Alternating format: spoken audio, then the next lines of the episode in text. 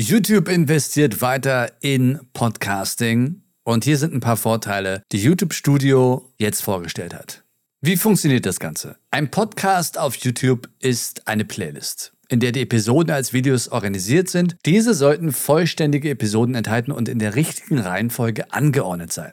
Klar, auch mehrere Staffeln können innerhalb dieser selben Playlist untergebracht werden. Als Podcast-Ersteller kannst du von folgenden Vorteilen profitieren bei YouTube.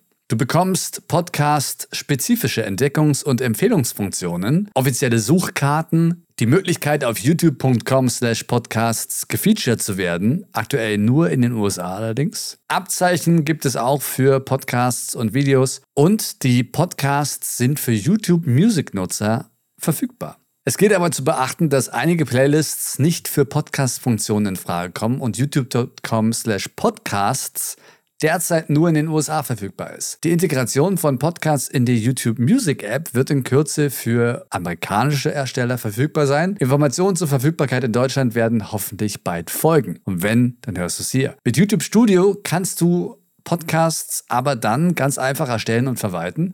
Ein kleiner Kreis von ausgewählten Nutzern weltweit hat Zugriff auf eine experimentelle Funktion, die es ermöglicht, Podcasts direkt in YouTube Studio zu erstellen und bestehende Playlists als Podcast zu kennzeichnen. Auch das ist sehr interessant, wenn du jetzt schon Videopodcasts auf YouTube lädst. Außerdem kannst du Podcasts in den Analytics auswerten und so wertvolle Einblicke in die Performance des Publikums und in die generierten Einnahmen gewinnen. YouTube möchte also in Zukunft für Podcaster eine großartige Plattform sein, um die Inhalte einem wirklich breiten Publikum zugänglich zu machen und von den zusätzlichen Funktionen und Vorteilen zu profitieren. Bin sehr gespannt, wann das auch in Deutschland verfügbar ist. Hört sich so an, dass sie es gerade Beta testen, weil die Features wirken schon sehr ausgereift. Und damit ist wohl Googles Investition in Podcasts bei YouTube gelandet. Denn Google Podcasts wird es ja so nicht mehr weitergeben. Wie finden wir das?